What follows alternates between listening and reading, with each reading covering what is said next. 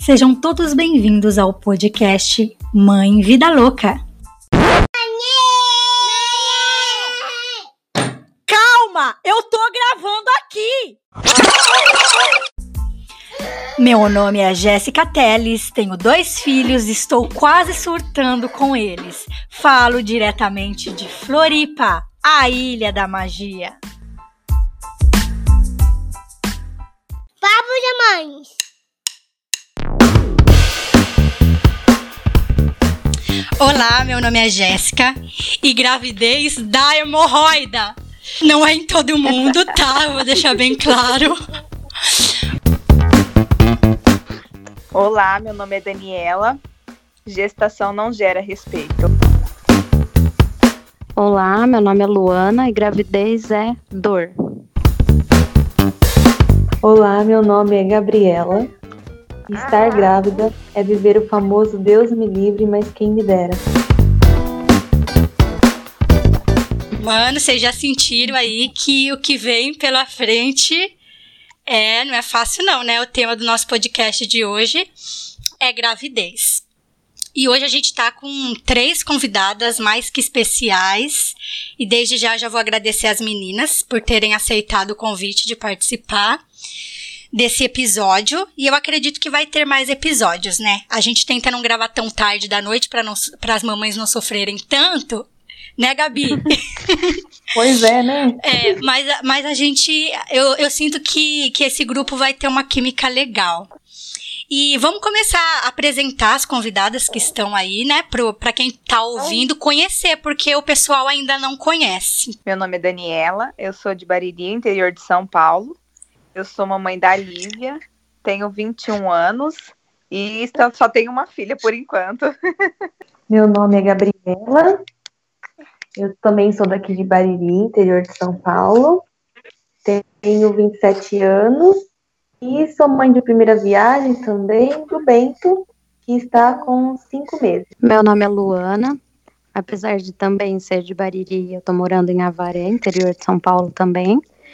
É, tenho 28 anos, sou mãe da Catarina, que completa 3 anos no dia 26 de julho, e mãe da Amália, que vai fazer 3 meses no dia 22 de julho. Somos todas mães jovens, né? E a ligação nossa vem de Bariri mesmo. Eu, eu moro em Floripa, mas também vim de Bariri, então todas nós temos as raízes aí em Bariri, uma cidade que eu tenho muito carinho.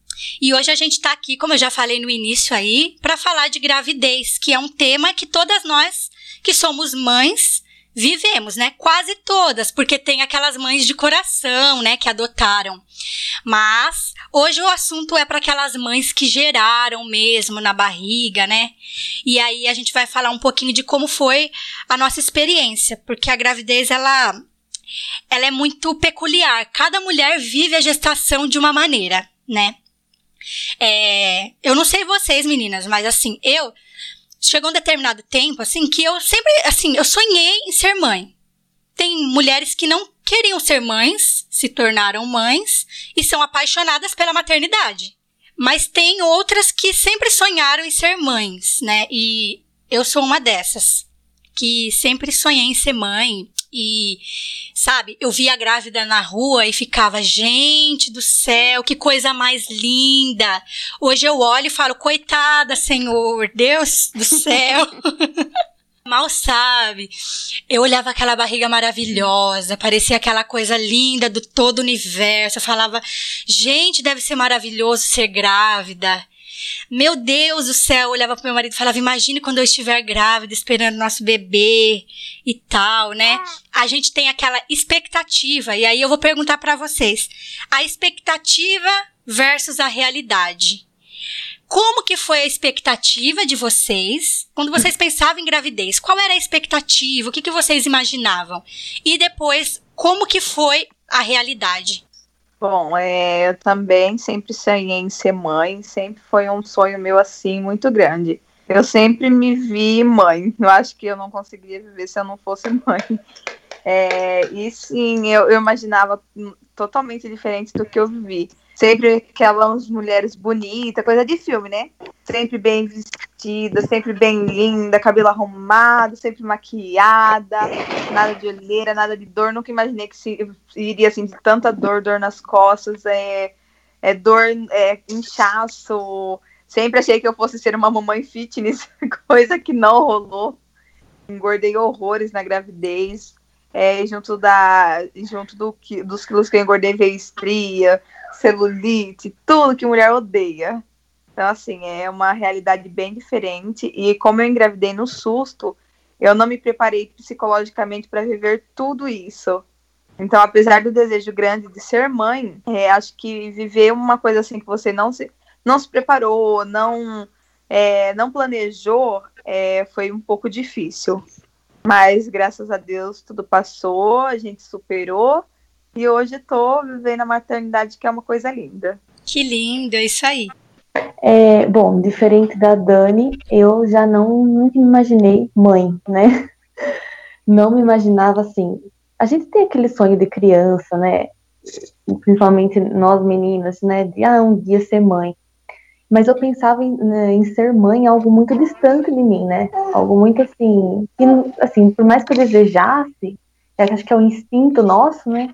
Eu não imaginava que isso poderia acontecer um dia, né? Que eu ia ser mãe. Então, e também pela minha realidade, né? Eu sou solteira, não sou casada, enfim, foi toda uma história. Então, não imaginei, foi um susto mesmo para mim. E, mas ao mesmo tempo foi é, uma descoberta muito maravilhosa. É, a partir do momento que, que eu engravidei, claro, veio o susto, né?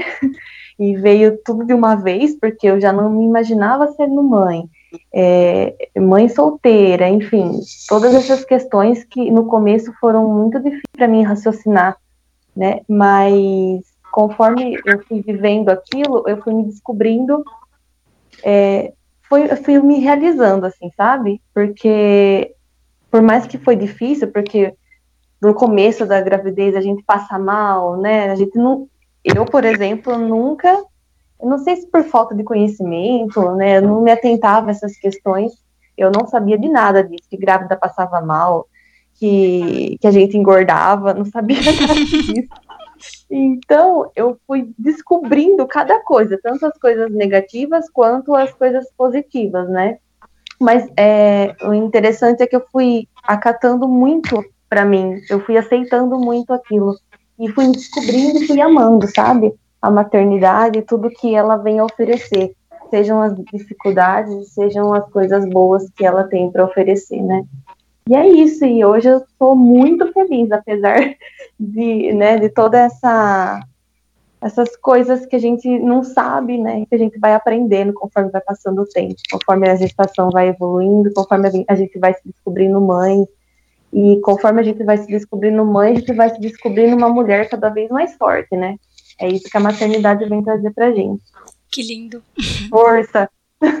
É lindo. Ah, então, eu também sempre tive esse sonho de ser mãe, sempre. Não sei se porque minha mãe teve quatro filhos e sempre falava da maternidade com muito amor e falava que se pudesse teria mais filhos ainda.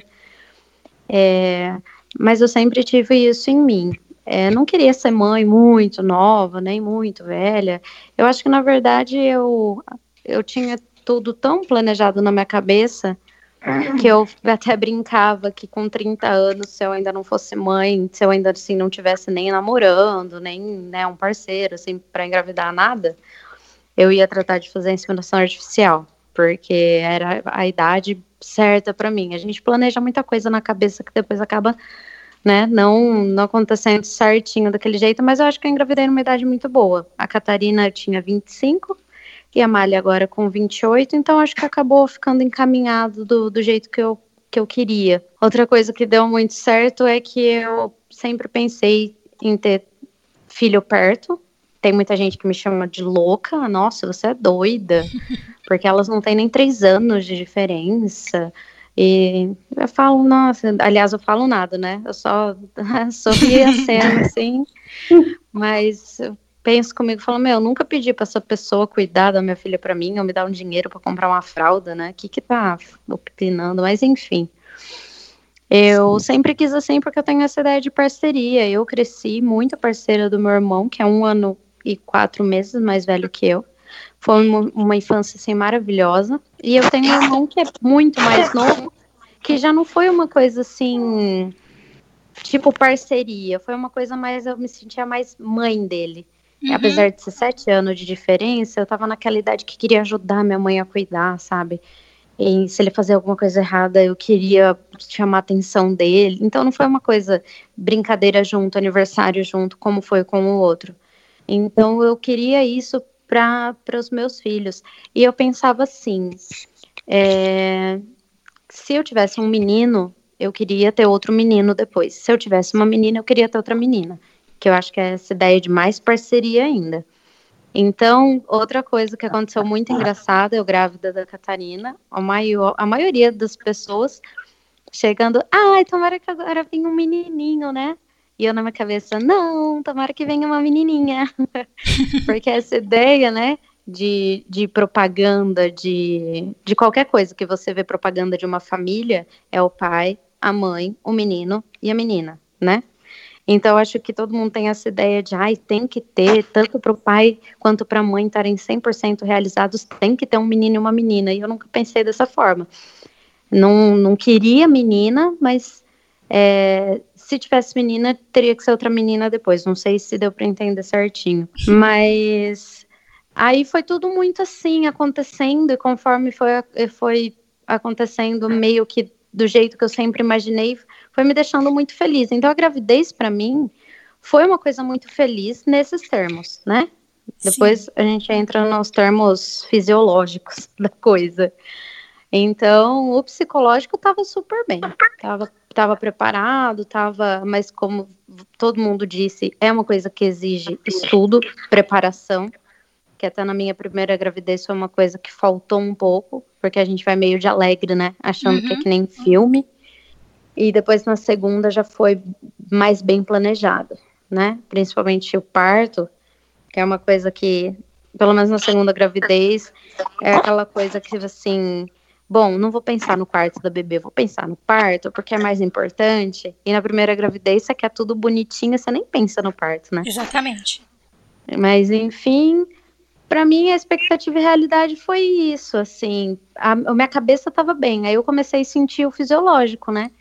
Poxa vida, aquela moça da novela e do filme me enganou, porque que dor é essa de cabeça? Que dor é essa nas costas? Que dor é essa de hemorroida? Vamos falar aqui, né? E é isso mesmo. Sim. E não é glamour, não é essa romantização toda, é uma vida, é um momento lindo, mas tem seus perrengues.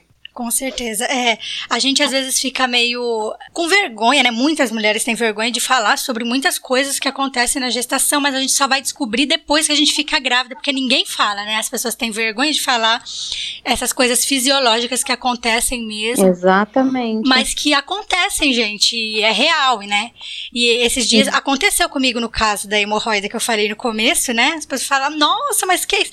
Mano, isso acontece. 50% da população. Eu, eu fui pesquisar ontem, 50% da população adulta brasileira tem.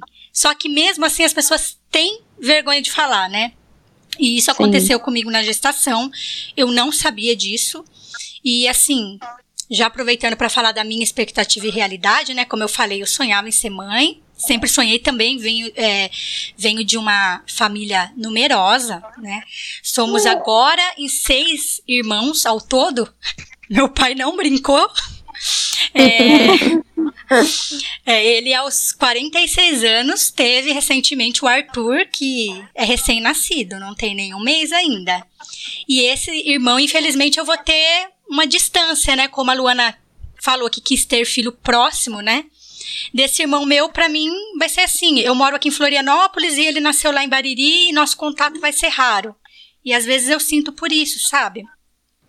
É, nós somos em. Até na época que eu morava com meu pai, né? Com minha mãe, nós éramos em cinco irmãos.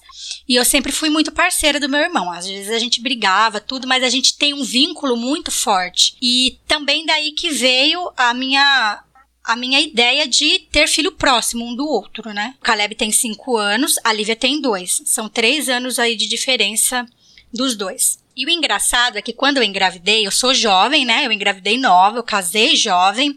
E as pessoas têm uma ideia muito errada disso, né? Assim, é, hoje em dia, se você casa jovem, é porque você tá grávida. Não sim, tem, não sim. tem nenhum Eu já ia perguntar. O pessoal perguntava pra você, ah, mas Sim. tá casando porque tá grávida? Sim, não, eu não, não tem nenhum, não tem nada contra alguém casar que tá grávida. Isso daí é normal. sim. Isso não tem problema nenhum. Mas as pessoas proferem julgamentos pra gente a todo momento, né? Elas leem uma coisa que na verdade não é real. Igual você, ah, eu tô grávida, aí a pessoa fala, tomara que venha um menino. Ninguém perguntou, você quer o quê? O que você deseja, né? É, e na minha segunda gestação, eu sofri muito assim, é, mais julgamentos ainda do que na primeira, né? Se eu for falar pra vocês dos julgamentos, ó, eu trabalhava em uma empresa, num escritório, e recém-casada, e eu engravidei logo no começo, sabe? Eu fiquei até Sim. chocada. Porque eu casei Não falei, perdeu não, tempo. não perdi tempo, filha. Comigo aqui o negócio foi rápido. Fomos eu falei duas. assim, não vou usar nenhum tipo de preservativo, mas eu esperava, sinceramente, que ia demorar ali uns seis meses, mais. Porque eu tinha amigas que também tinham casado e não estavam usando nenhum tipo de preservativo e demoraram em engravidar. E aí eu falei, ah, não vou usar. Menina, no mês seguinte eu já estava grávida. A, a- a- a fertilidade ali na família é muito forte, né? Pelo amor de Deus. E aí as pessoas. Relou, pegou, né? Cuidado. pegou. É, foi um negócio assim, eu assustei. É, e aí, quando eu falei da minha gestação no meu serviço, ó, pra vocês terem ideia, a mulher do meu serviço, que não, é, não cabe, né, não é o tema aqui do, do nosso podcast, mas eu sou cristã, e ela falou assim pra mim: Ah, você ficou grávida, a sua igreja não permite vocês usarem preservativo? tipo, como se eu tivesse engravidado, não porque assim eu queria engravidar, mas porque a igreja não permitia usar preservativo, entendeu? Sim. E não era o caso. A igreja não, a igreja, ah, pelo menos a que eu frequento, não se mete nisso, né? Mas eu realmente queria. E depois, enfim, enfrentei isso. Eu sou muito magrinha, pequenininha, então eu fre- enfrentava onde eu ia os olhares das pessoas, tipo, nossa, imaginando que eu tinha 15, 14 anos, sabe? E eu me sentia uma, uma adolescente grávida. Pelos olhares e os comentários das pessoas. Na segunda gestação, vinha aqueles comentários assim: você ficou grávida, porque era perto, né, um do outro. Ah, mas o que importa é que vem com saúde. Tipo, como se fosse um acidente que eu não queria ficar grávida. Só que, na Sim, verdade, eu quis ficar um peso, grávida. né? Isso. E, e eu planejei a gestação da, da Lívia, né, da Ana. Eu foram três meses tentando e eu não conseguia ficar grávida. Mas assim, as pessoas falavam, ai, o importante é que venha com saúde. Eu pensava, poxa, mas o importante é que eu fiquei grávida, porque é o que eu queria. Né? Então as pessoas têm uma, uma ideia assim. Então, assim, a, a minha expectativa da gestação, como já foi falado, era aquele mar de rosas. Eu não vou mentir.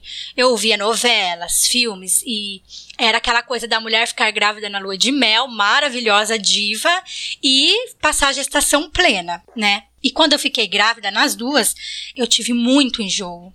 Eu precisei ficar internada na segunda gestação de tanto enjoo que eu tive. E inclusive aconteceu um caso que eu fui, precisei internar na Santa Casa, que eu estava com muita ânsia, muita, mu ânsia não, tendo muito vômito, né? Seguidos, não parava nada no estômago. E me aplicaram uma injeção de Plasil. E Plasil, depois que eu fui descobrir, em algumas gestantes, pode ser contraindicado, sabe? Ele pode dar reações. E eu tive uma crise de pânico quando eu tomei Plasil. Foi a coisa mais horrível do mundo, assim. Tipo, eu tive pensamentos que eu nunca pensei na vida, sabe? Desespero total, mas não foi por causa da gravidez, foi por causa do medicamento mesmo. Então Foi fica um uma... efeito colateral? Você Foi, é. sobre? Não é, Hum. eu pesquisei, não é alergia, mas é um efeito Ah. que mexe com a cabeça da gente, é psicológico mesmo. O remédio ele mexe com esse lado. Dá pensamentos assim, tipo eu pensava em aborto. Gente, eu planejei a gestação. Eu não queria fazer isso, mas no auge da, da loucura, eu pensava, nossa, se eu tiver, se eu perdesse esse bebê, eu não ia sofrer assim. E tudo por causa do, do medicamento mesmo, foi a coisa mais horrível. Precisaram me segurar lá e, nossa, foi um pânico, assim, naquela, naquela Meu santa Deus. casa. Meu, nossa cabeça. E foi horrível, assim. Então eu tive essas crises de enjoo. Ganhar peso muito, eu não ganhei. Claro que as minhas pernas sentiram peso e doía muito. Tinha muita dor nas costas, é, inchou muito meus pés sabe? É, aí para ajudar teve a hemorroida, né? Que a hemorroida, assim, ela não, eu não tive complicações na gestação, fui cuidando, né? É, e o que eu senti mais foi na segunda gestação depois do parto. Que aí vem, né? Nossa, pode ter um parto normal com hemorroida? Mas pode. Ah, vai, vai acontecer, vai é, piorar vai um piorar, pouquinho mais. Com certeza. Mas tá né? tranquilo. Mas passei por tudo isso. Eu acho que a grande maioria da, das mulheres aí passam, algumas nem falam, né? Sobre muito, às vezes não tem com quem falar sobre isso, Sim. né? Às vezes é difícil até falar com o médico o que está se passando. É que, na verdade, né, a gente vem de uma criação que antes é, falar sobre essas coisas era um tabu, né? Pelo menos a minha mãe nunca foi de falar isso, nada para mim sobre a gravidez. É, sobre como que era, sobre como não era. Nunca, tanto é que quando eu, eu menstruei, ela nunca tinha conversado comigo sobre isso. Era algo assim que não era tocado no assunto. Acredito, porque a criação dela foi assim também, né? Não posso cobrar Exatamente, é bem isso mesmo. Eu acho que a, a, geração dos nossos pais, né? Eles, eles não tinham uma, um diálogo como a gente tem hoje, né? Bem mais aberto sobre tudo. Hoje em dia a gente conversa sobre tantos temas, falamos abertamente. E talvez se eles ouvirem um podcast desse, eles fiquem meio envergonhados. horrorizados. Mano, como que ela falou isso? Não acredito, né? Mas é muito bom a gente falar, a gente se libertar. Eu também acho que a gente, assim, nós dessa geração temos meio que a obrigação de tocar um pouco mais no assunto, porque a gente sabe que tem muito mais fonte de de repente vir errada essa informação para os nossos filhos, porque na nossa época, na época dos nossos pais, não tinha internet, por exemplo. Então, hoje, para não chegar de uma forma errada para os nossos filhos, eu acho que a gente é mais obrigado a estar tá aberto Sim, a esse com tipo certeza, com certeza. Para finalizar aí a questão do, do expectativa e realidade, né? É, foi isso, como a Luana já falou. Acho que a minha experiência com a do Luana foi bem parecida.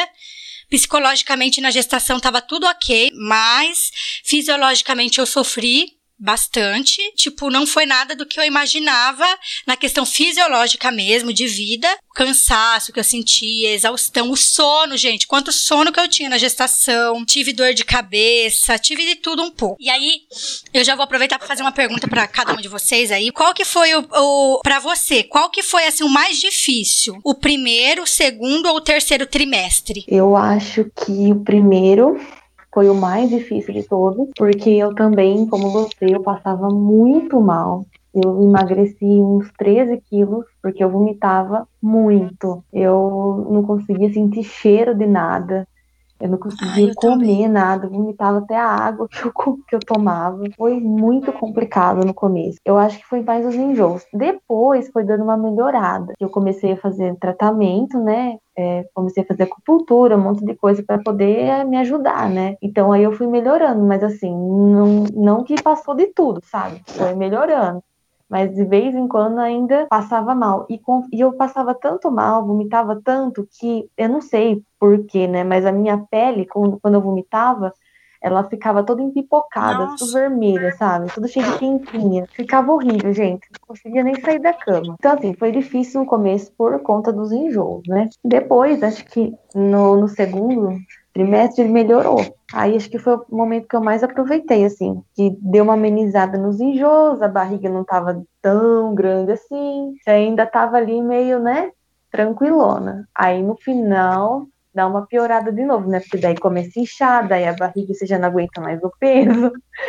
E tava um calor dos infernos. É, então, assim, eu me sentia muita fadiga, muito calor, insuportável, né? Porque já tava calor. Imagine pra gente que, que tá Sim. grávida, né? O calor dobra na gravidez. Então, acho assim, que eu foi no meio da gestação foi mais tranquilo. Acho que o começo, no primeiro trimestre sim, sim, no final, é. é. o mais complicado mesmo. Mas, graças a Deus, eu tive inchaço, assim, nos pés, sabe? Meu pé não inchou, ah, nada, mas um o peso da barriga horrível. me incomodava bastante. Ai, não é fácil.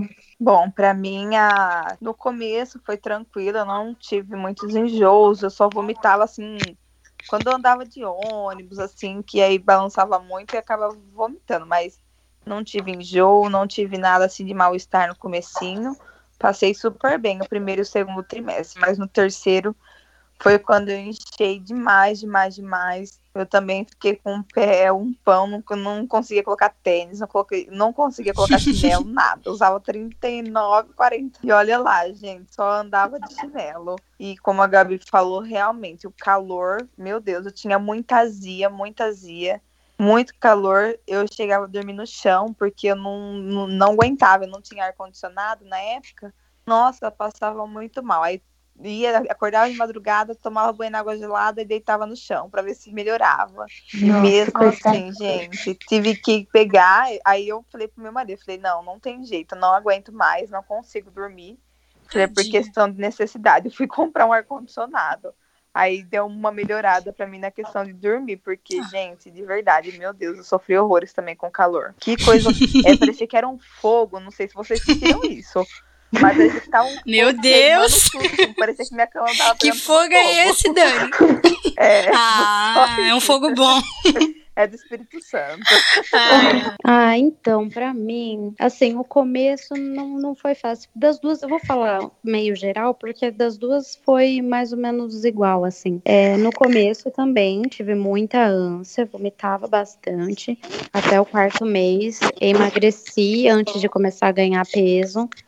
Emagreci uns 5, 6 quilos até começar a ganhar o peso da, da neném e tudo mais. Até no acompanhamento, as enfermeiras, né, naquela pré-consulta perguntavam, falavam, é, você tá bem? Porque você tá emagrecendo. Falei, não, normal, normal, tá tudo bem. É, só que da malha, para mim, no final foi pior. Nossa, gente.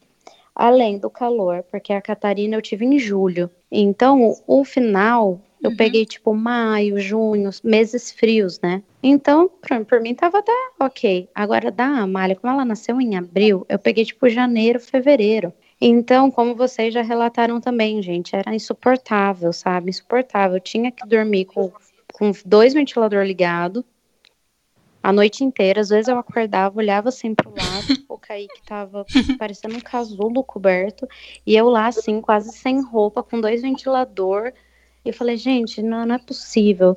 E eu, minha pressão baixava muito, então eu fiquei miserável, assim, Sim. nesse calor, sabe? E, e, vocês sabem como é Bariri, né, gente? Se tem um lugar na Terra que é mais quente, eu desconheço. Nossa, então eu fiquei bem, bem, bem. E sem contar que eu fiquei enorme, né? Apesar de eu não ter engordado muito, eu engordei das duas, em média 10 quilos só. É, a Amália nasceu de quase 4 quilos, praticamente 4 quilos e 52 centímetros, de quase 42 semanas, né? 41 semanas e 5 dias.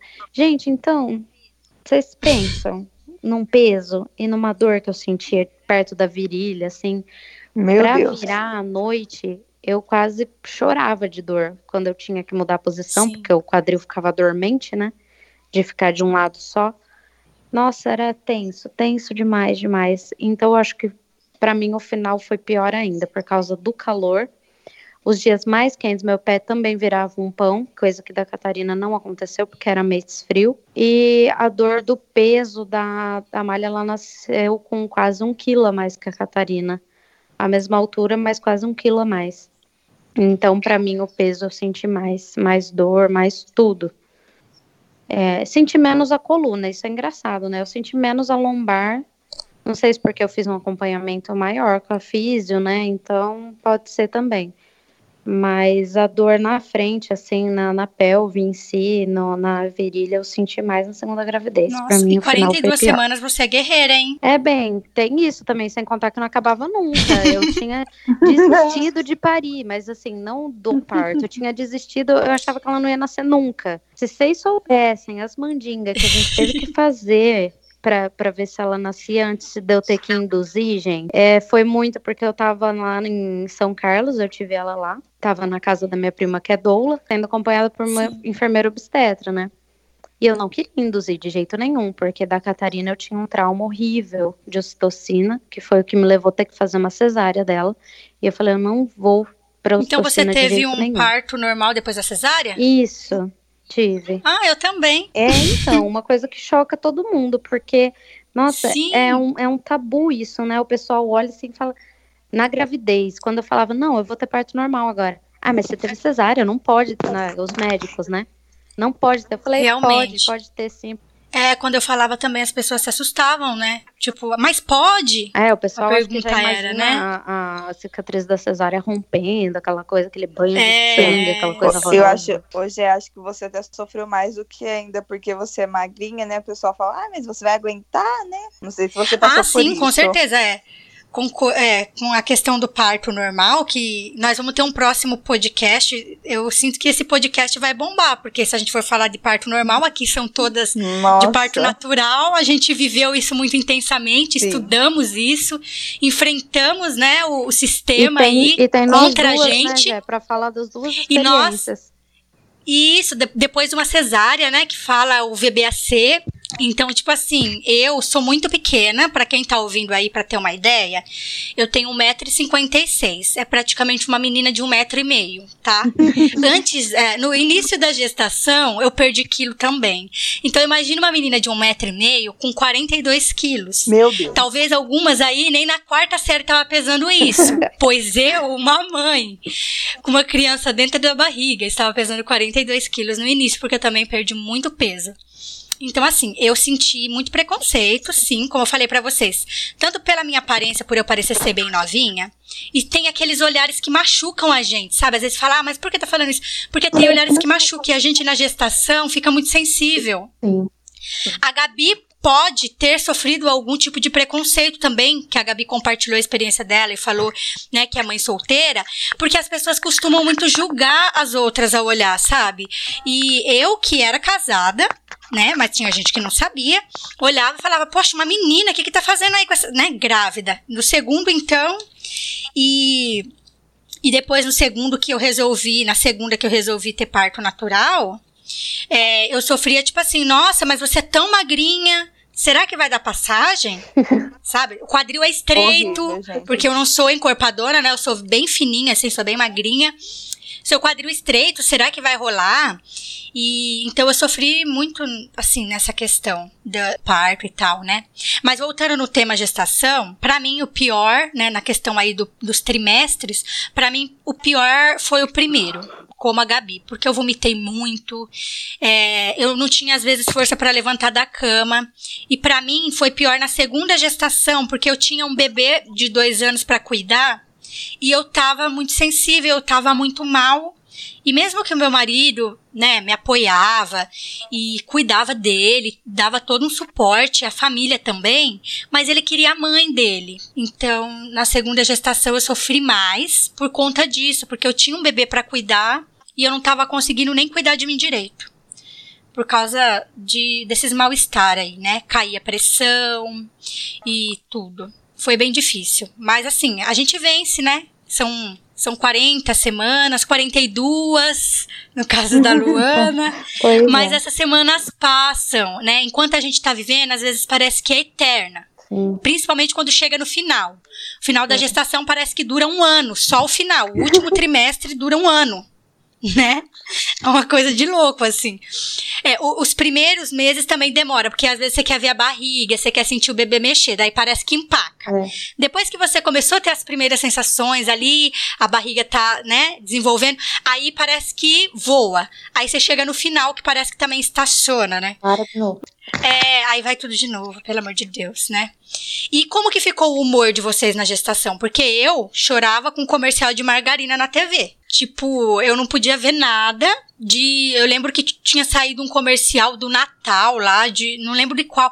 Gente, mas eu chorava de perder o fôlego. Assim, eu não fiquei brava, eu não peguei nojo do marido, né? Tem mulheres que, que dizem que tem e tal. Eu, mas eu fiquei muito sensível e chorona, chorona, chorona demais. Então, Sim, vamos começar aí pela Gabi. chorona. Ficou? Sim. Eu, eu fiquei com TPM eterna, redobrada, triplicada. Gente, eu fiquei Deus muito estressada, irritada na minha gestação. Eu fiquei sensível, sim, também chorava, mas assim, eu fiquei mais irritada do que sensível. Eu, Sim. nossa, ninguém podia vir falar ah, pra mim, nossa, eu ficava muito irritada. então, Se você estivesse trabalhando na loja, você ia surtar então com os clientes. com certeza. E quando as pessoas vinham assim, ai, nossa, mas não nasceu ainda? Nossa, mas ainda não nasceu, mas quando que vai nascer? E aí começava a fazer, como era parto normal, né? Ficava fazendo Nossa, bolão gente, eu acho que uma das coisas da, Ah, a pior é, coisa. A pior coisa do parto normal são essas perguntas no final, né? Ai, gente, eu Isso. de uma maneira que chegou no final, eu, eu não queria nem sair de casa, porque se alguém viesse me falar alguma coisa dessa, eu, tipo assim, eu não queria ser mal educada, sabe? Então eu preferia nem sair de casa. Eu entendo, porque é, o parto normal, é, a gente já sofre a pressão no final, porque a gente quer que nasça, a gente quer entrar em trabalho de parto, né? A gente não quer interferir, só que aí a gente já tá nessa ansiedade, a gente não quer passar pela cesárea, não quer passar pela indução, tá ali torcendo para que o momento chegue e venha as pessoas e fica colocando mais pressão ainda. É terrível, eu Nossa, odiava. É horrível. E fora que você tá, Odiava. tá andando assim, né? Do nada vem uma desconhecida que você nunca viu na vida, que ela coloca a mão na sua barriga e fica alisando a barriga. Ai, que lindo, nossa. Gente, uma vez uma, uma mulher que eu nunca vi na vida chegou em mim do nada, assim, até assustei, sabe? Ela nem perguntou se eu tava grávida. Claro, tava óbvio, né? Mas não perguntou meu nome, nada. Chegou com a mão assim, falei, Jesus, tá acontecendo? Aí ela ficou lá, eu falei, ai meu Deus, aquele dia eu fiquei tão irritada, porque eu, nossa, isso me irritava demais, essas coisinhas, sabe, das pessoas, assim, me irritava demais. Deus me livre de trombar com a Gabi grávida. Só o olhar dela já, já matava, mata. já. Bom, eu fiquei bem sensível, eu chorava muito também, não podia falar nada pra mim que eu chorava. Parecia Uma manteiga derretida. derretida. Mas assim, meu humor oscilava muito. É, ia de uma chorona pra uma leoa em dois minutos. Era coisa muito rápida pra ficar brava. Então era assim. é, eu acho que a maioria das mulheres, né, sofrem, sofrem isso, né? Da questão de ficar oscilando muito o humor. E na mesma hora que tá bem, aí já não tá.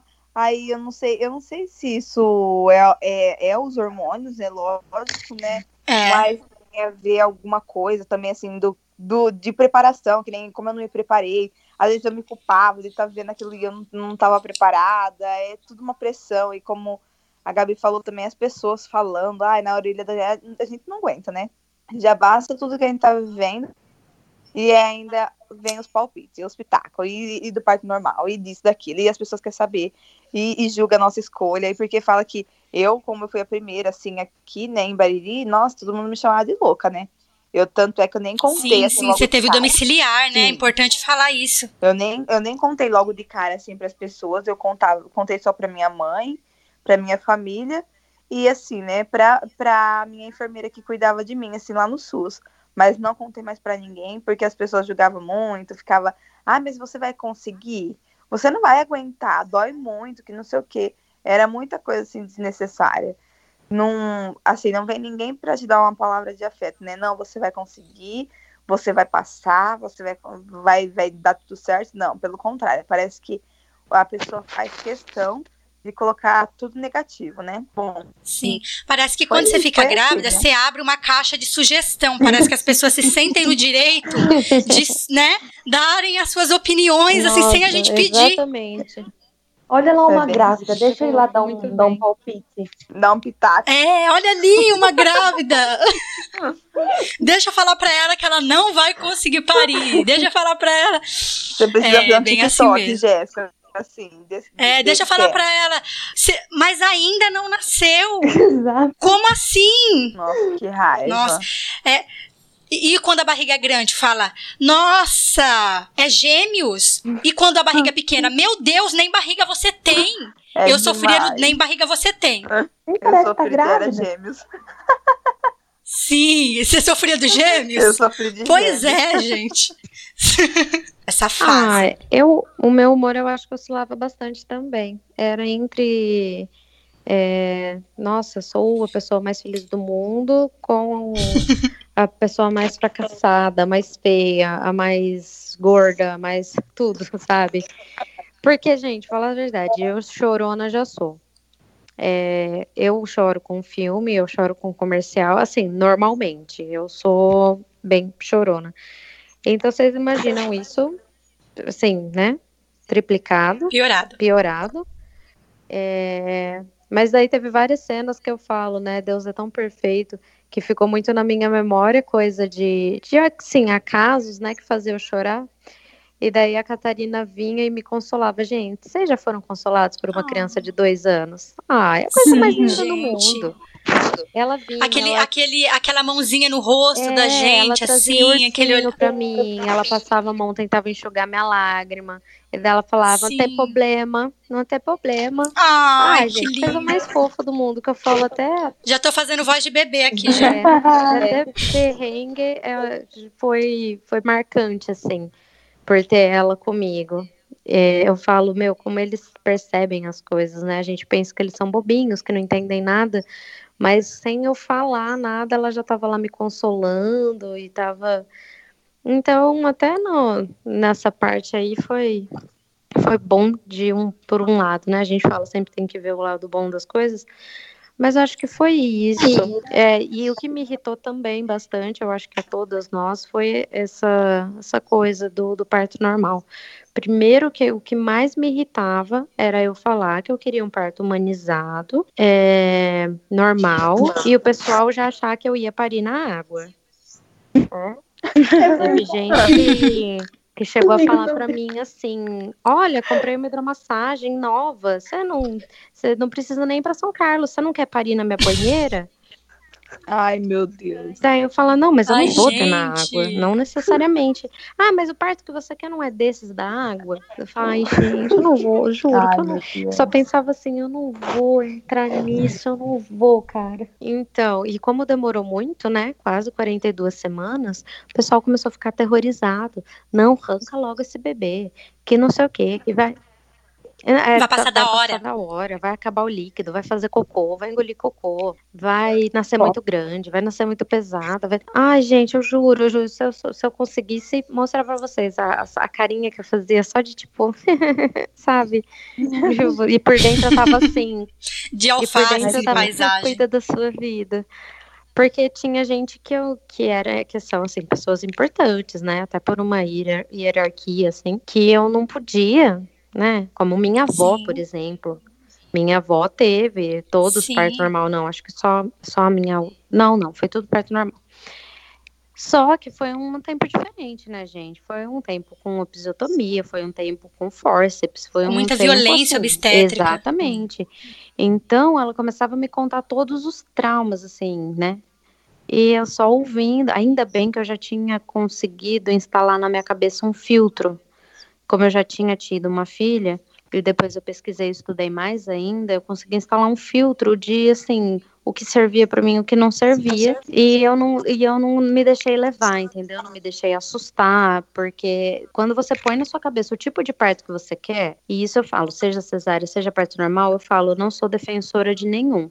Eu tive o que foi melhor para mim, e eu sou a favor que as pessoas entendam o que está acontecendo, estudem sobre e tomem a decisão delas. Isso, a mulher ter essa autonomia de escolher o que Exatamente. ela quer, né? Mas para a gente escolher, a gente precisa compreender, Exatamente. né? A gente precisa estudar, estudar. para a gente poder escolher, porque senão a gente vai ser induzido a fazer aquilo. Sim, então eu acho que a mulher, foi o que vocês falaram, meu, já passa por uma pressão tão grande. Aí ela escolhe o tipo de parto que ela quer, seja cesárea, seja parto normal, aí vem as militantes, né? É importante a gente deixar claro das militantes, tem tanto as do parto normal exatamente, quanto a cesárea, né? exatamente. né? Ah, porque eu sei, eu tenho amigas minhas que escolheram sim o parto normal, é, o parto cesárea, né? Cesárea, e eu respeito é a, é a escolha de cada mulher que sofreram sim pelas militantes, né, do parto normal, é, esse julgamento. Ai, não, mas você é fraca, que não, não, não quer passar pela dor, sabe? Exatamente. E assim. Eu também. Gente, a gente tem que, que respeitar. Tenho amigas que escolheram isso, mas eu sei que tiveram toda a informação sobre os dois tipos de parto e mesmo assim, ah, não, eu quero cesárea. Sim. Tudo bem. Então. É o direito. Sim, tem a sua cesárea. O importante é o que, gente? Que vai trazer a criança ao mundo. Acabou, sabe? Exatamente. Então, acho que o que mais me estressava era isso, mas mesmo assim eu tentava manter muita calma. No final, eu também não estava querendo sair. Aí também entrou a história do coronavírus, que veio para me ajudar, querendo ou não. Porque eu não podia sair ah, de casa, entendeu? Então, era uma desculpa, porque eu não estava afim de sair de casa. Gente, até na padaria, juro. Umas duas vezes que eu fui na padaria perto da casa da minha mãe, elas começaram, nossa, mas você vai explodir, porque sua barriga tá enorme. Misericórdia. Você viu? Porque, ai, gente, eu juro, eu só, ah, tá, é, é isso aqui. Pegava isso aí e voltava triste para casa, sabe? Porque você, você olha no espelho, você já não se vê mais, você já tá toda desfigurada, né? Com a cara inchada, com tudo inchado, com aquele peso, você já tá se sentindo meio mal. Aí as pessoas te põem mais para baixo ainda. Falam que a sua escolha não foi boa. Nossa, era pesado sair, sabe, no final da gestação. Eu evitava ao máximo. Pior da gravidez, eu acho que são as pessoas. De tudo. De tudo, né? A gente ter que lidar com toda essa intromissão aí na, nas nossas escolhas e na, e na nossa vida em si, né?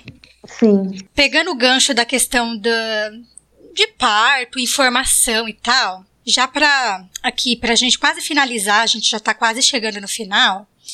Vamos falar um pouco, eu acho importante a gente falar sobre isso.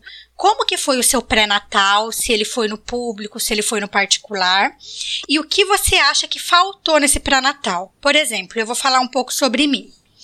Uh, eu tive o pré-natal, eu tive um pré-natal SUS e eu tive o pré-natal é, pelo plano de saúde. E assim, uma coisa que eu sempre, sabe, pensava é que era que é, o pré-natal era algo muito maravilhoso. Sabe, eu via as mulheres fazer pré-natal, eu nunca tinha ido uma consulta de pré-natal, nunca, né? Nunca tinha ficado grávida. E eu achava que era uma coisa muito legal. Eu imaginava que eu ia chegar lá, meu obstetra ia bater um papo comigo, que ia me informar sobre tudo que eu quisesse, que ia tirar todas as minhas dúvidas. E aí veio a minha primeira gestação pelo SUS do Caleb. Eu entrava na sala, a obstetra quase não olhava na minha cara. Não trocava quase palavras comigo. E, e não me dava informação. Então, como a gente estava falando, Luana, né, das mulheres ter muitos. É, as mulheres, no modo geral, elas têm muito mito, tanto em torno do parto normal quanto cesárea, mas, infelizmente, muito gira em torno do parto normal, né?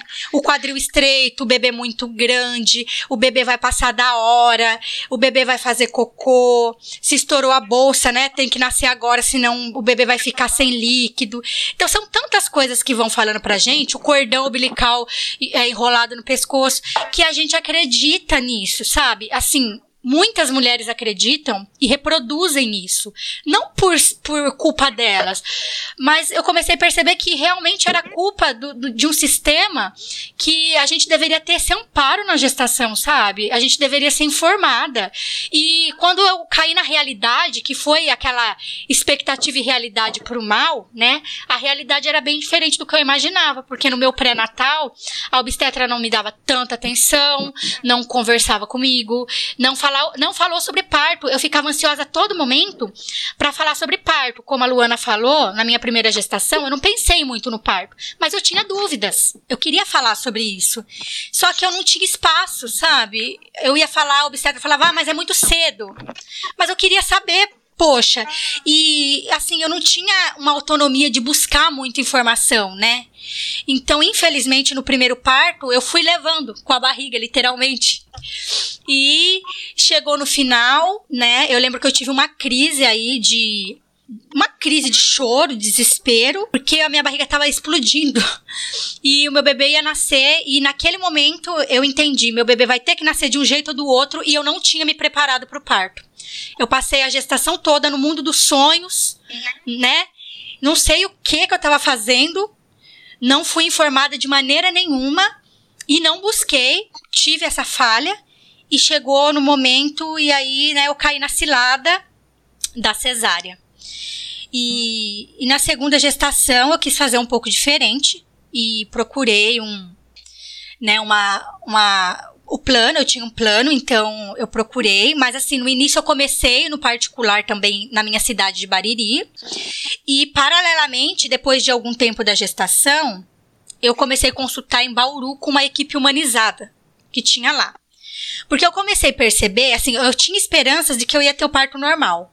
Só que quando eu comecei a tocar no assunto com a médica na, na, nas consultas do pré-natal, ela começou a me enrolar muito. E aí eu consultava com a doula, né, e tal, e ela falou: "Olha, vai ser bem difícil de ter o parto normal". E eu entendi que mesmo no plano, né, mesmo pagando para mim ter aquele parto com respeito, mesmo sendo uma consulta particular, o meu pré-natal deixava a desejar. Eu não, não tinha informação, sabe, quando eu falava com a médica. E Aí eu procurei uma outra equipe especializada em partos humanizados, né? Que era em outra cidade. Para quem é de Bariri estiver ouvindo, é Bauru. E aí eu, depois de um tempo da gestação, eu comecei a consultar nos dois, porque infelizmente eu desenvolvi pedra no rim no final da gestação. Então eu sentia segura de consultar com a médica em Bariri, porque se precisasse de um socorro rápido, ela estava ali, né? E em Bauru eu consultava planejando o meu parto. Mas assim, a minha visão sobre o pré-natal é realmente que faltou, sabe? Eu acho que o pré-natal ele não é pensado na gestante, sabe? Parece que falta aquele carinho, parece que falta aquela informação pra gente. Então, para mim deixou muito a desejar. Eu não sei para vocês como que foi. Aí vocês podem compartilhar a experiência de vocês, Sadal. É, bom, no começo eu tava fazendo o meu pré-natal aqui em Bariri, né? Um médico aqui. E foi péssima a, a, o meu pré-natal, fiz pouco tempo com ele, acho que foi nos três primeiros meses só, né? E quando eu, eu comecei meu pré-natal, eu já tinha na minha cabeça que eu queria o parto normal, porque isso é uma coisa que, assim, é, eu sempre tive dentro de mim, não tinha muita informação, não sabia como que era, mas eu sabia que eu que, que era bom e, e eu sempre desejei isso, sabe? E, e quando come, já no comecinho já comecei a conversar com ele sobre parto, ele também desconversou, falou que era muito cedo para falar sobre isso. E, enfim, deu aquela enrolada que a maioria, que é o que a maioria faz, né? E, e aí eu fiquei muito insegura, porque eu falei assim, como assim é cedo ainda para falar, né? Eu quero saber, eu tô grávida, eu nunca tive filho, como que vai ser, né? É, vai deixar para falar no, no, último mês. E como eu já estava fazendo o acompanhamento com a doula, eu comentei com ela, ela falou assim, né, que não ia rolar e que eu precisava procurar uma equipe que, né, que eu me sentisse bem e que me desse as instruções e as instruções e o apoio que eu precisava. E aí encontrei uma médica na cidade de Jaú, que é uma médica uma, é, que apoia o parto humanizado também, ela faz parto humanizado. E aí, graças a Deus, eu consegui ter o apoio que eu queria, sabe? Assim, não é todo mundo que tem a sorte de encontrar uma médica que dê todo o apoio, toda a informação, mas ela, por ser uma médica humanizada, ela acabou me dando todo o apoio necessário, sabe? Ela sempre mantinha contato com a doula, por mensagem, ela me respondia a hora que eu se eu quisesse, ela pediu para eu fazer o meu plano de parto, para entregar para ela. Ela leu, ela deu uma devolutiva do meu plano de parto. Então, assim, foi no particular e foi uma médica, assim, que eu consegui achar, né? Mas. É um achado, é bem isso. É um mesmo. achado, não é todo mundo que tem essa sorte, digamos assim, né? Se eu tivesse continuado com o médico aqui na, em Bariri, seria bem complicado. É, com certeza. Quando eu fui consultar em Bauru com uma equipe que já tinha essa visão humanizada do parto, sabe, foi bem assim. Aí foi o pré-natal que eu idealizei, vamos dizer. Porque toda a dúvida que eu tinha, ainda mais que eu já vinha de, né, já tinha tido uma cesárea, então eles trabalharam tudo, tirando todos os, os mitos e sanando todas as minhas dúvidas, né, tirando todas as minhas dúvidas. Então, foi assim, o pré-natal como deveria ser. Só que infelizmente não é todo mundo que tem esse, vamos dizer, privilégio, né? Ó, então, o meu pré-natal também foi no, não foi muito legal, é, como a Jéssica já falou, relatou, é, eles são bem assim, era uma, uma consulta de cinco, cinco minutinhos dentro da sala, sem muita informação, é, a médica mal olhava no, na minha cara, assim, pouco conversava e pouco passava informação. É, a minha sorte foi conhecer a Miriam, né, na verdade, né, tive a indicação dela pela Jéssica, né? Que foi o que me ajudou muito, porque aí ela começou a me passar muitas informações, né? Aí eu comecei a pesquisar naquela busca de informação. E também eu tive muita sorte no, finalzinho da minha gestão eu ter conseguido a equipe de parto da Lívia, porque senão teria sofrido uma violência obstétrica também, porque eu tinha quase certeza que se eu não conseguisse uma equipe de parto, eu iria acabar sofrendo uma violência, porque elas já não são muito a favor, né, do parto normal. E a gente, quando é mãe de primeira viagem, é muito difícil, né, assim, logo de cara. Não é que é difícil, cada corpo, né, age de uma forma. Quando eu entrei nas 39 semanas, elas já começaram com a pressão sobre mim, né? Falando assim, ah, se você não entrar em trabalho de parto, vai ter que fazer marcar cesárea, porque não dá para esperar com mais de 40 semanas. Toda aquela pressão. Querendo ou não, a gente fica um pouco com medo, ociosa, ainda mais mãe de primeira viagem, porque a gente a gente espera, né, que aconteça de uma forma, só que a gente fica com um pé atrás, porque se não nascer, e aí o que a gente faz para onde? Então tem toda essa pressão também pelo SUS. Isso não aí. só pelo SUS, tem, tem o particular também, né? Tem, é, tem, com certeza. Sofre, né? Tem. É, então, quando chega aí no finalzinho, é triste, como a gente já tinha comentado. O final é complicado. Comigo até ligavam, porque a minha, é, no segunda gestação foi particular, e quando eu fiz 39 semanas, é, a obstetra da cidade lá de Bariri, né? Ela até ligava no meu celular, desesperada, para marcar minha cesárea. Na minha então, assim, também, foi, no meu também. Foi complicado. Ligaram pra mim horrores, eu não atendia. Falei, não vou atender. Eu também não. Eu literalmente fugi. Eu literalmente fugi da cesárea. Então, o meu pré-natal, em ambas as gestações, foi pelo SUS. Só que na primeira gestação, por falta de preparo, é... eu também fui deixando levar. Porque eu acho que eu perguntei uma vez só para o médico, né? Se seria possível. Ele também desconversou, claro. E eu fui pensando assim, porque assim, a visão que eu tinha do parto normal é a que minha mãe tinha e passou para mim. É, você chega parindo, vai lá e tudo bem, eles têm que fazer o seu parto normal. Só que assim, a minha mãe passou por episiotomia, ou seja, ela passou por uma violência obstétrica e até hoje, até antes de eu explicar para ela, ela não sabia o que era uma violência obstétrica. Como os quatro partos ela passou por isso, para ela era rotina certo? É, então ela falava: não, filha, é, também não é assim. O corpo da mulher foi feito para isso. Você vai chegar lá e vai parir. E eu coloquei isso na minha cabeça, né? Tanto que a Catarina também nasceu de 41 semanas e três dias, dois dias a menos só do que a Amália. É, minhas filhas gostam do forninho, bem. Elas são tranquilas. É quentinho, é gostoso. É, exatamente. Aí, com acho que 38, 39 semanas, eu sei que eu fui numa terça-feira, como eu ia, né, toda semana no, no médico, e ele falou: olha, vamos marcar sua cesárea para quinta-feira, porque a outra médica que atende no SUS saiu de férias, eu tô com pacientes em dobro, eu não posso correr o risco de você entrar em trabalho de parto no final de semana, porque eu não sou daqui, né? Era um médico que atendia em Bariri, mas era de Jaú. É, e eu fiquei assim, com aquela cara de.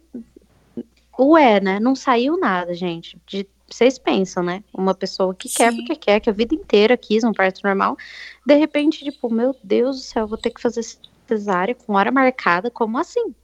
Eu sei que eu saí de lá chorando, eu cheguei em casa chorando, minha mãe ficou desesperada, porque até eu consegui falar para ela o que tinha acontecido, ela achou que tinha alguma coisa errada com a bebê, né?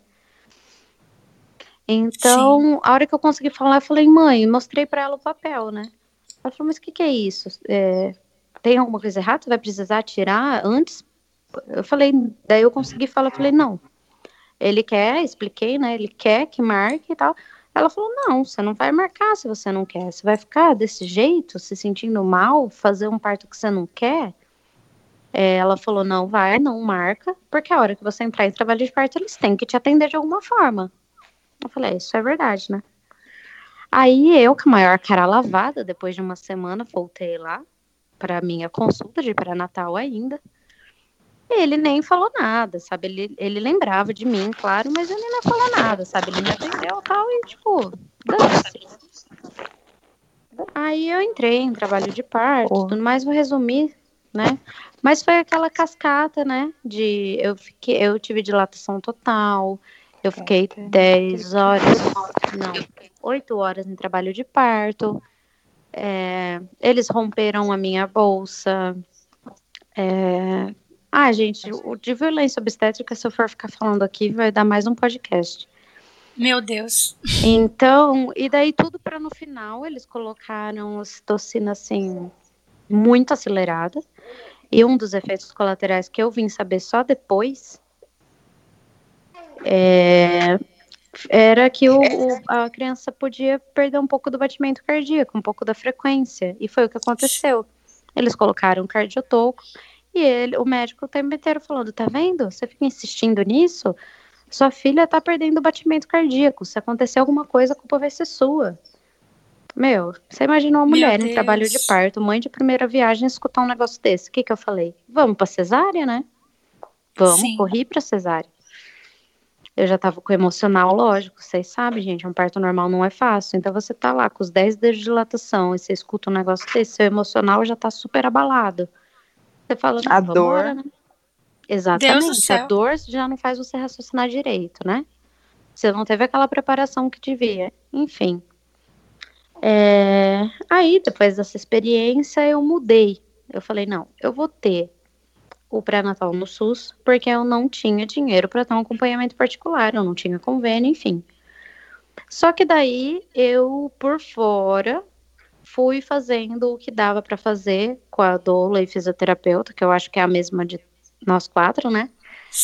Sim. É, não, não consegui também bancar todas as sessões como eu gostaria, né? Uma vez por semana, durante os, os 42 semanas quase. Mas quando eu precisei, assim, eu fui.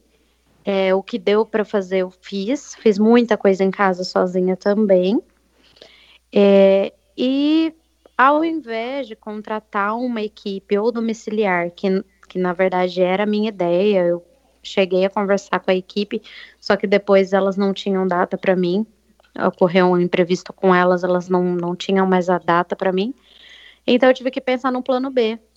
Conversei com essa minha prima que é doula em São Carlos, e ela tem uma uma parceira que é a, a, a enfermeira obstétrica.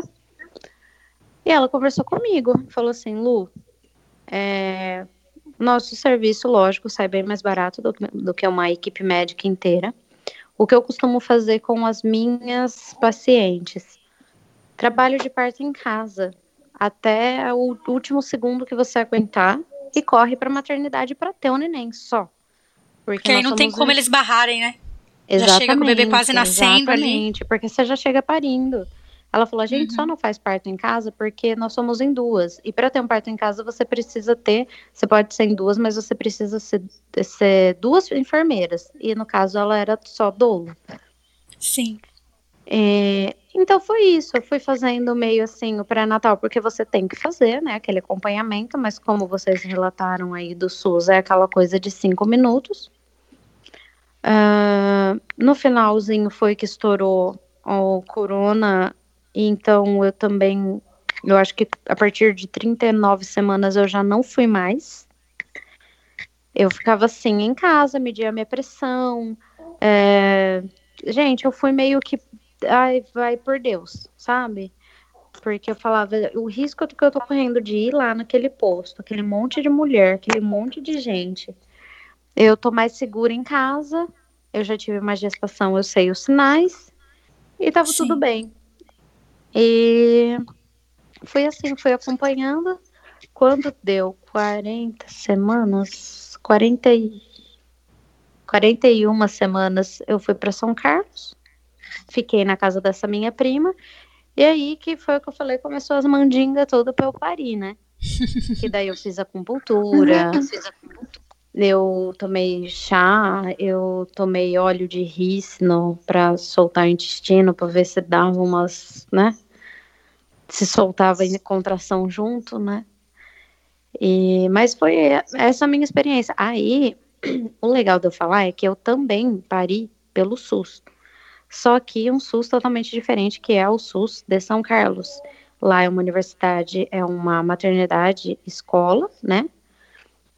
Então, eles também têm toda essa coisa do parto humanizado. Fui atendida por uma médica maravilhosa. que eu lembro que a hora que a gente estava sendo atendida, assim, né, que eu entrei na sala mesmo para ter, o meu marido ficava olhando para mim e falava: Nossa, que sorte que a gente deu! Nossa, que sorte, né? Nossa, que bacana! É, todo feliz. Ai, assim, que alegria, né, gente? Como... É, gente, é uma alegria. Eu sei Só que ela Deus sabe. perguntava se eu queria. Se eu queria ir pro chuveiro, se eu queria música, se eu queria ficar em pé, deitada, sentada, pendurada no ventilador, ela ficava o tempo inteiro perguntando como que eu tava melhor, assim. É, até que no final ela teve que me convencer a colocar um pouquinho de ocitocina, porque eu contei para ela do trauma que eu tinha. É, eu falei, olha, eu morro de medo de pôr ocitocina e desencadear para uma cesárea. Ela falou, não, olha, a gente vai pôr porque a sua contração tá muito curtinha é, e não tá dando o tempo necessário da bebê nascer, ela tá aí já. Então vai ser coisa assim, de duas contrações com ocitocina que vai vir. Ela vai, você vai ver lá no soro, ela vai pingar bem devagarinho. Se você não tiver legal com isso, a gente tira. Mas vamos ver, tal. Ela ficou conversando comigo assim, super numa boa, sabe? Nada me forçando. Sim. Aí eu falei, não, tudo bem então, vamos colocar. E realmente, gente, foi colocar ocitocina, teve que colocar glicose também, porque eu já tava com a pressão super baixa, tava muito tonta, assim, tava, não tava conseguindo mais fazer força. Aí foi o quê? Mais umas duas, três contrações, no máximo cinco minutos, gente. Aí nasceu. Então, Ai, uh, depois foi uma coisa que eu aprendi. A ocitocina, quando bem colocada, Utilizado, né? é, ela auxilia e é uma ajuda. E não do jeito que colocaram em mim na primeira vez. Sim. Mas foi isso. Eu parei pelo SUS, mas você tem que ver o SUS que é, entendeu? Você tem que escutar, outro tem que nível, né? procurar, conversar. É, exatamente. E hoje em dia, essa questão do parto normal, ele é difícil, tanto no SUS quanto no particular, né? Sim. É, é difícil. No particular, também, eu acho que até igual. Assim, eu acho que pra gente fechar esse assunto aí na questão do pré-natal, né, do, do- da gestação e parto, é, tipo assim, o que a a mulher ela não tem o suporte de um modo geral. A mulher não tem o suporte que ela precisaria ter. Ela não tem todas as informações como elas deveriam ter, né? Porque assim, tudo bem que hoje em dia a gente tem internet, a gente pode buscar informação onde a gente quiser. Mas eu acredito que o, o, o- o pré-natal seria o lugar para nos informar. A gente sabe que tem muitas mulheres de comunidades, muitas mulheres né, de situações assim bem vulneráveis que não têm acesso à informação. Você fala, nossa, mas hoje em dia, sim, tem. E, e o SUS e até o particular, porque eu tive né, esse contato com o particular na segunda gestação por causa do convênio da empresa, é, falhou nisso, entendeu? Não é só um problema do SUS, eu acho que é um problema na mentalidade da, da- do modo geral. Mas é isso aí, é. E o parto, se você quer ter cesárea, ou se você quer ter o parto normal, se você quer ter respeito, muitas vezes você tem que sair fora da sua cidade, você tem que lutar por esse respeito. Buscar né? conhecimento. Eu tive que lutar. É, você, Dani, teve que parir em casa Sim. e enfrentar todos os desafios. Luana teve que sair para ir para outro lugar. Eu tive que sair para ir para outro lugar. A Gabi teve que sair para ir para um outro lugar. Então veja bem como que é. Se a gente ficar sentada só esperando chegar o parto, como diz a nossa avó, a nossa mãe, não vai acontecer do jeito que a gente imagina, né? Não. Então é bem isso. A gente já vai finalizar aqui. Né, os bebês já estão aí. É um podcast de mãe. Então, quem já está ouvindo o podcast, gente, não estranha, não. Podcast de mãe tem filho. É, para finalizar aqui, o que que você descobriu na gravidez, né? Que, assim, o que, que foi que você descobriu só depois da gravidez? É, eu descobri, porque assim, ó, eu passei a vida inteira achando que gravidez era nove meses, né? Daí eu fiquei grávida e eu descobri que gravidez não é nove meses. Ela é dez ou mais. Se você for por é, meses como quatro semanas, né? Como as pessoas imaginam aí. Gente, uma gravidez dura 40 semanas aí, no mínimo. Tudo bem que chega nas 38, todo mundo acha que o bebê vai nascer de 38 semanas. A gente tem isso Né? firme na nossa mente, só que não. No- aí vai durar 40 semanas e até 42, como a Luana. Então você imagina quanto.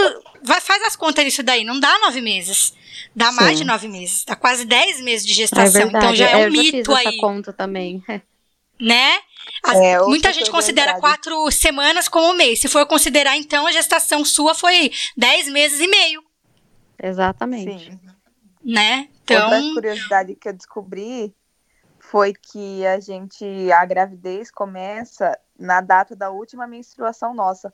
Não depois, que quando a pessoa acha que, tipo, ai, é, transou hoje, acho que hoje já, tá grávida. Não, gente, não Sim. é. A gente começa, já conta já da data da última menstruação. conta a Então, DUM, né? Eles falam, a é. DUM, qual foi a DUM? Descobri que dormir de barriga para baixo é a melhor posição. De- Ai, com certeza, gente. Porque Mas aí você chega no final, não, isso. não rola mais, né? Só descobre isso depois que você tá grávida, que você não pode mais, que a barriga não deixa. É, exatamente. Eu, eu durmo de barriga pra baixo, então pra mim é bem difícil. Na gestação, né? Tem que dormir de lado. Ai, gente, eu acho que eu descobri o que é azia de verdade. Porque esse esse incômodo que a gente Nossa. geralmente, ah, comeu um molho vermelho, ah, eu tô com uma azia. Gente, não, isso não é azia, tá? azia você vai descobrir de verdade, Verdade. só quando você tá grávida, porque é aquela azia que é com todo alimento, que não passa com nada, você não pode tomar nada pra passar, né, de, de remédio Eu forte. dia de água, gente, que horror. Exatamente. Parece E que num volta na dia- garganta, parece que você sente, né? É, num dia o que não Sim, te dá vazia no outro dia vai dar. Num dia o que te fazia passar azia no outro dia não vai fazer passar. É uma loucura. Então É tá bom, verdade. gente. A gente, vai, a gente vai fechar por aqui. Eu vou deixar o espaço para as meninas aí se despedirem aí. Bom, eu vou começar falando das minhas redes sociais, né?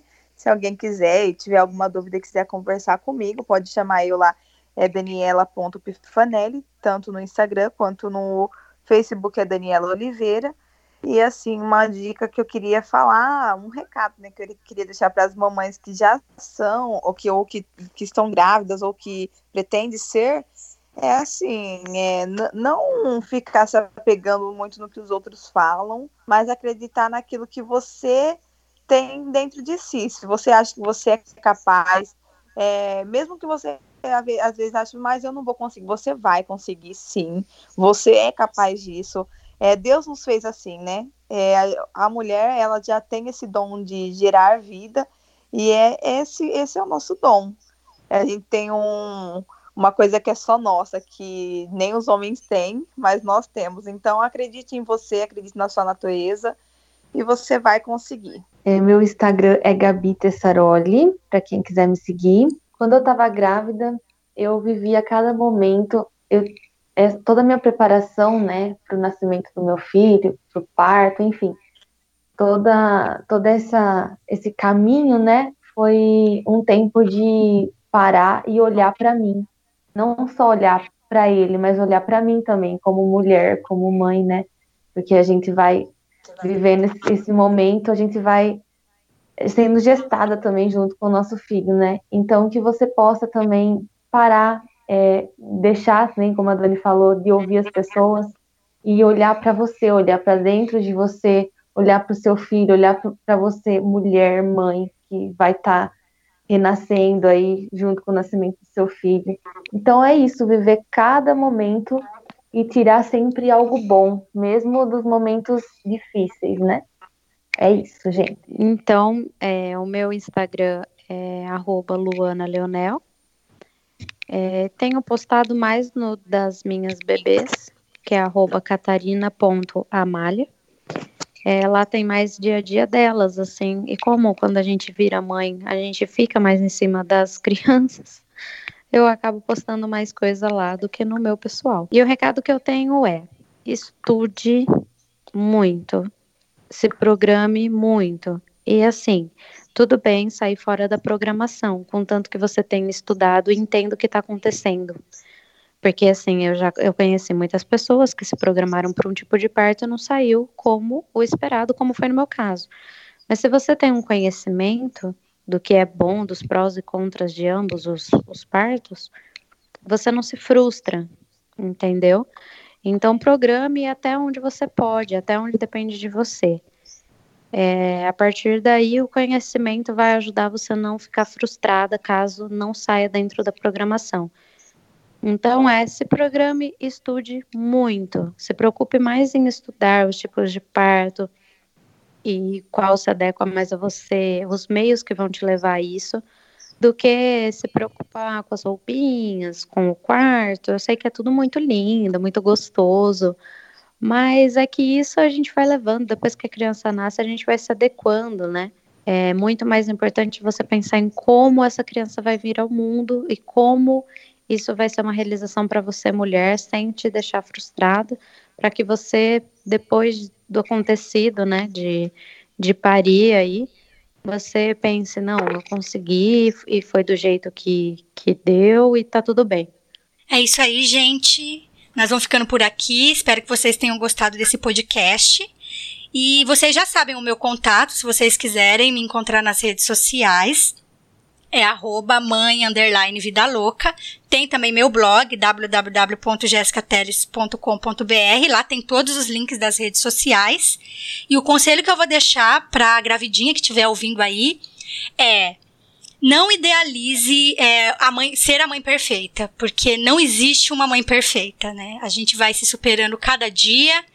A maternidade é um aprendizado diário e a gente não pode se pegar na figura de perfeição, porque se a gente se apegar nessa figura, é, a gente vai se frustrar. É muito frustrante você ver que na realidade não existe a mãe perfeita e que você vai falhar em muitas aí idealizações suas. Então não idealize tanto, viva um dia de cada vez, tente melhorar cada dia, mas não coloque uma meta de perfeição para você. Eu acho que isso é o que eu diria para mim, porque eu aprendi isso na prática. Nós vamos ficando por aqui. Se você ouviu esse podcast e gostou, é, compartilhe nas suas redes sociais. Tem como você compartilhar. Compartilhe no WhatsApp com suas amigas. Mande para uma mãe gestante para ela ouvir, que com certeza vai ser muito útil. Eu agradeço a audiência de vocês e até o próximo. Tchau. Tchau, tchau.